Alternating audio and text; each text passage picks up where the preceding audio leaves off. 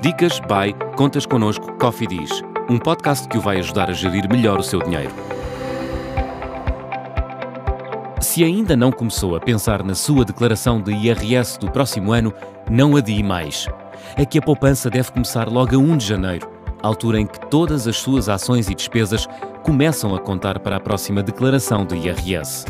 Antes de mais, não se esqueça que pode apresentar despesas de saúde, educação, manutenção e reparação de veículos automóveis e de motociclos, alojamento, restauração e similares, salões de cabeleireiro e institutos de beleza, atividades veterinárias, aquisição de passes mensais para transportes públicos coletivos, ensinos desportivo e recreativo, incluindo ginásios e centros desportivos.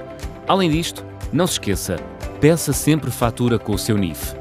Mesmo as despesas menores, como cafés, acumuladas, vão fazer a diferença naquilo que vai receber de IRS.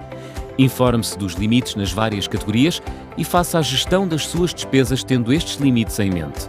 Por exemplo, se precisa de comprar uns óculos de sol graduados, mas já atingiu o limite de despesas para a saúde, tenta adiar essa compra para o arranque do novo ano, de forma a poder descontar essa despesa. Subscreva um PPR. Pode deduzir 20% do valor aplicado até um máximo de 400 euros se tiver até 35 anos, 350 euros dos 35 aos 50 anos, 300 euros a partir dos 50 anos. Comunique a sua nova morada fiscal.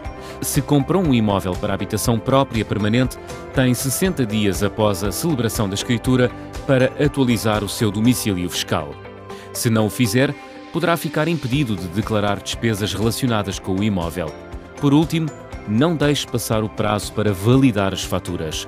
Só assim poderá corrigir eventuais erros. Descubra estas e outras dicas em www.contasconosco.pt.